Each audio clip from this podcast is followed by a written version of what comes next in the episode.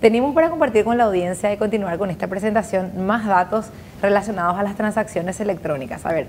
Bueno, así mismo, entonces, tarjeta de crédito se viene recuperando de una manera muy positiva. Tenemos todavía una brecha contra lo que es el 2019, pero fíjense lo que es tarjeta, eh, tarjeta de débito, ¿verdad? Tarjeta de crédito todavía tenemos una, una, brecha. Perdón, sí. Daniel, y, creo que es importante lo que mencionas por todo, todo ese efecto que ha tenido la, la ley de tarjetas en la exclusión que ha tenido sobre todo de, un segmento importante de la población y bueno, ver que, hoy en día también se está recuperando eh, también en cantidad de plásticos.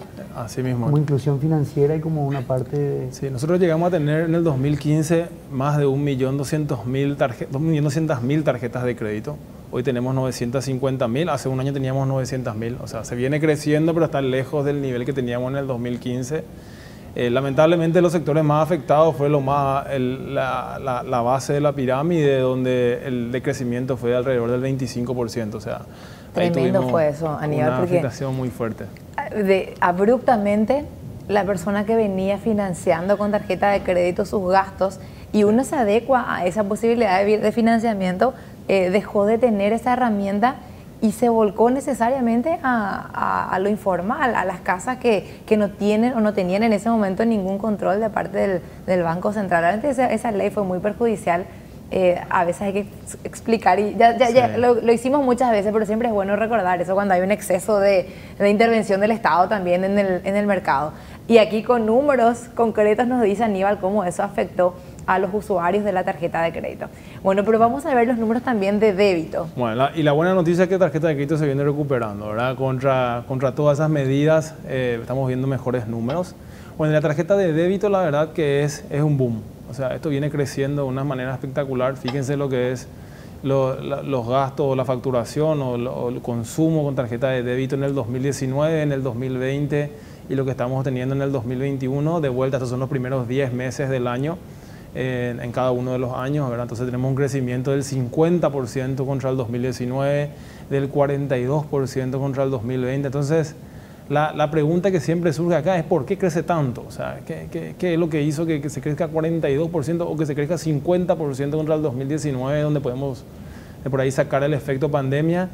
Y la verdad es que la gente se está acostumbrando a comprar con tarjeta de débito. Eh, Perdón, pero tengo que preguntar. ¿La compras con tarjeta de débito? Alfredo, claro que sí. De hecho, que esa fue mi introducción. Si bien no uso el código QR para los pagos todavía, porque soy viejita, no, eh, no, sí utilizo la tarjeta de débito. Claro, y ganas puntos y después te descuentan.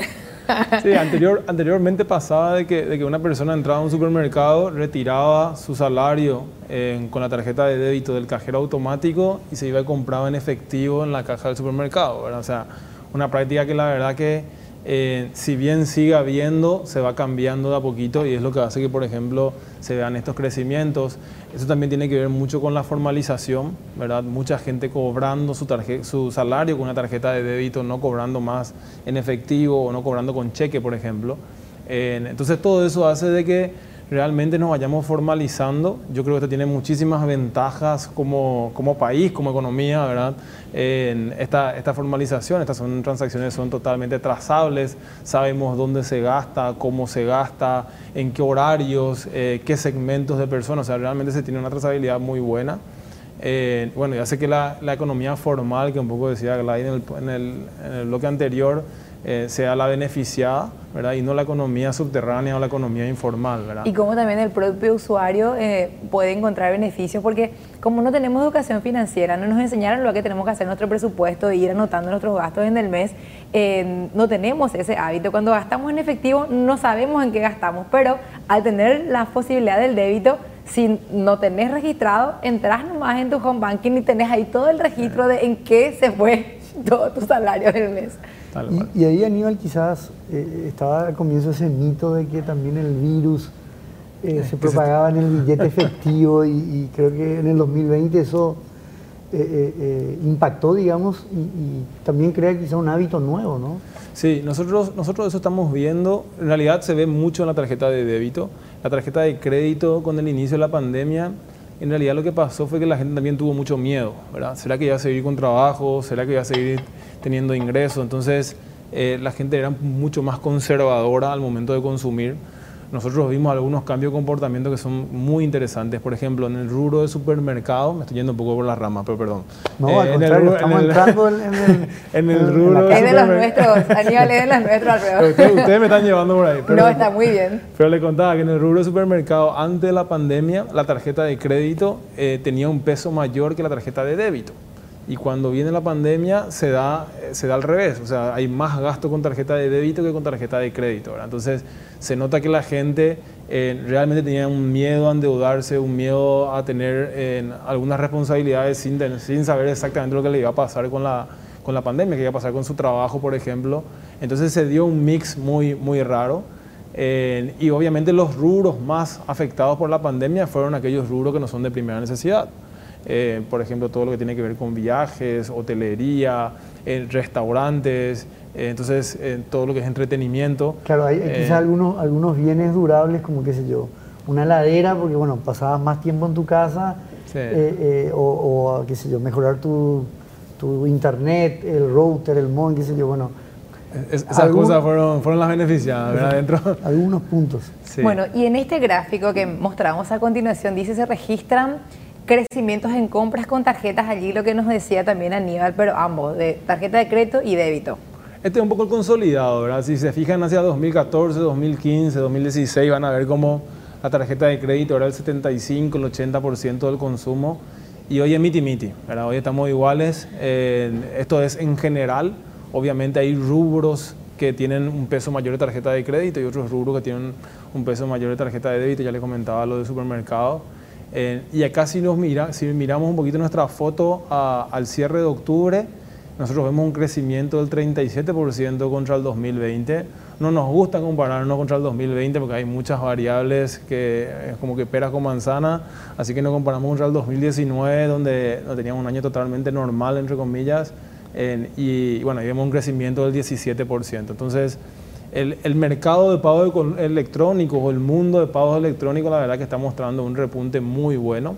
Eh, particularmente en Paraguay, las tarjetas de débito eh, se, masificaron, las empresas se formalizaron, empezaron a pagar salarios con, con tarjeta de débito, creo que eso es muy bueno. Y la gente también fue cambiando su, su comportamiento, su modo de comprar.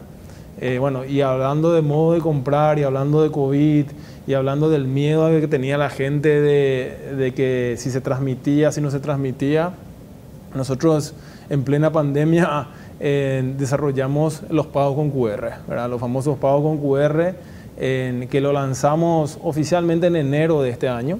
¿verdad? Hicimos algunos pilotos a finales del año pasado, lanzamos en enero ¿y, qué significan los pagos con QR? Los pagos con QR son básicamente la, no necesidad de tener tu tarjeta física contigo. O sea, que no tengas que tener en tu, en tu billetera, que no tengas que tener en tu cartera, em, que vos con tu celular vos puedas comprar directamente. y esto tuvo dos fases. La primera fase era un papelito que vos veías en, en, los, en, los, locales donde vos escaneabas y ponías el monto y directamente podías comprar con eso. Y ahí hubo una segunda fase que la lanzamos en mayo, que fue que directamente en el post se genera el QR. Entonces, eh, les pongo un ejemplo. Eh, un domingo de noche esperando el delivery, eh, uno no sabe dónde está su billetera, si es con el auto, si, si dónde está. el delivery toca la puerta y vos salís con tu celular. ¿Qué es lo que siempre tenés contigo? Yo te pongo mi, claro, yo te pongo mi ejemplo, Salí con el celular. ese ejemplo es muy bueno, ojalá escuche la gente de mi casa que pasa a todos. Eh, vamos a grabar esta parte y le vamos a enviar a la gente en tu casa para que sepa. bueno, entonces... Te da la facilidad de comprar directamente con el celular, ¿verdad? Entonces uno directamente en el post, eh, así como tiene una opción donde dice pago con tarjeta, pago con, o sea, pago con tarjeta de crédito, pago con tarjeta de débito, hay una opción que dice pago con QR se genera un código QR, como los códigos que, ustedes conocen, y eso uno desde, la, desde su teléfono entra a la aplicación de su banco o de su entidad financiera. Solo tenemos 18 entidades financieras que aceptan esto, o sea, prácticamente todos, y escanea el, código. Y al escanear el código puedes elegir pagar con tu tarjeta de crédito, pagar con tu tarjeta de débito o pagar con débito directamente de tu cuenta, ¿verdad? Con, tu, cuenta corriente o con tu caja de ahorro. ¿verdad? Entonces, es súper fácil. Eh, y, y, realmente explotó a partir de esta, de esta innovación que fue que en el post ya tengas la posibilidad del QR, ¿verdad? Porque pasa que, que, vos mismo le explicas a veces a la persona que te va a cobrar cómo se hace. En, al comienzo le decías que yo pago un QR y te miraban con cara de no Nayera más o menos, ¿verdad? tengo que llamar a mi supervisor. Ah, sí, citadinos. Eh. a ver, podemos irnos para ir redondeando, tenemos un minuto para cerrar. Em, al último slide de tu presentación, Aníbal, sí, claro. porque ahí habla justamente de los datos del, de los pagos con QR y vemos a continuación explicarnos estas barritas lo que significan. Bueno, a ver, este, bueno, este, este, slide en particular, esto habla del crecimiento de los pagos de servicios. El siguiente, que es nuestra red de cobranza, sí que eso también vino creciendo, bueno, vos lo contaste, Gladys, que venía creciendo muy aceleradamente. Esto tiene que ver con las compras en el extranjero, el famoso e-commerce, y esto sí es QR, ¿verdad? fíjense lo que, lo que les contaba un poquito, desde julio del 2021 empezamos con algunas pruebas, eh, en el último mes tuvimos 120 mil transacciones, ahí se aceleraron los muchachos, ya pusieron 220 mil, eh, que es un poco lo que queremos para el siguiente mes, pero... Se este ya. 120 mil transacciones. 120 mil, nosotros teníamos un objetivo de 150 mil para todo el año. Y en octubre tuvimos 120 mil transacciones solamente en ese mes. En lo que va del año tenemos 400 mil transacciones. O sea, esto viene creciendo a una velocidad impresionante. Eh, los números se duplican más o menos cada dos meses. Eh, fíjense ahí, eh, tenemos 17 entidades que aceptan estos pagos. el 60% es en Asunción, lo cual nos dice que no solamente es en Asunción, o sea, esto también en Ciudad del Este, Encarnación, pero Juan Caballero se, tiene muy buena aceptación. Hoy hay más de 30.000 comercios que tienen POS y que te pueden cobrar con un código QR.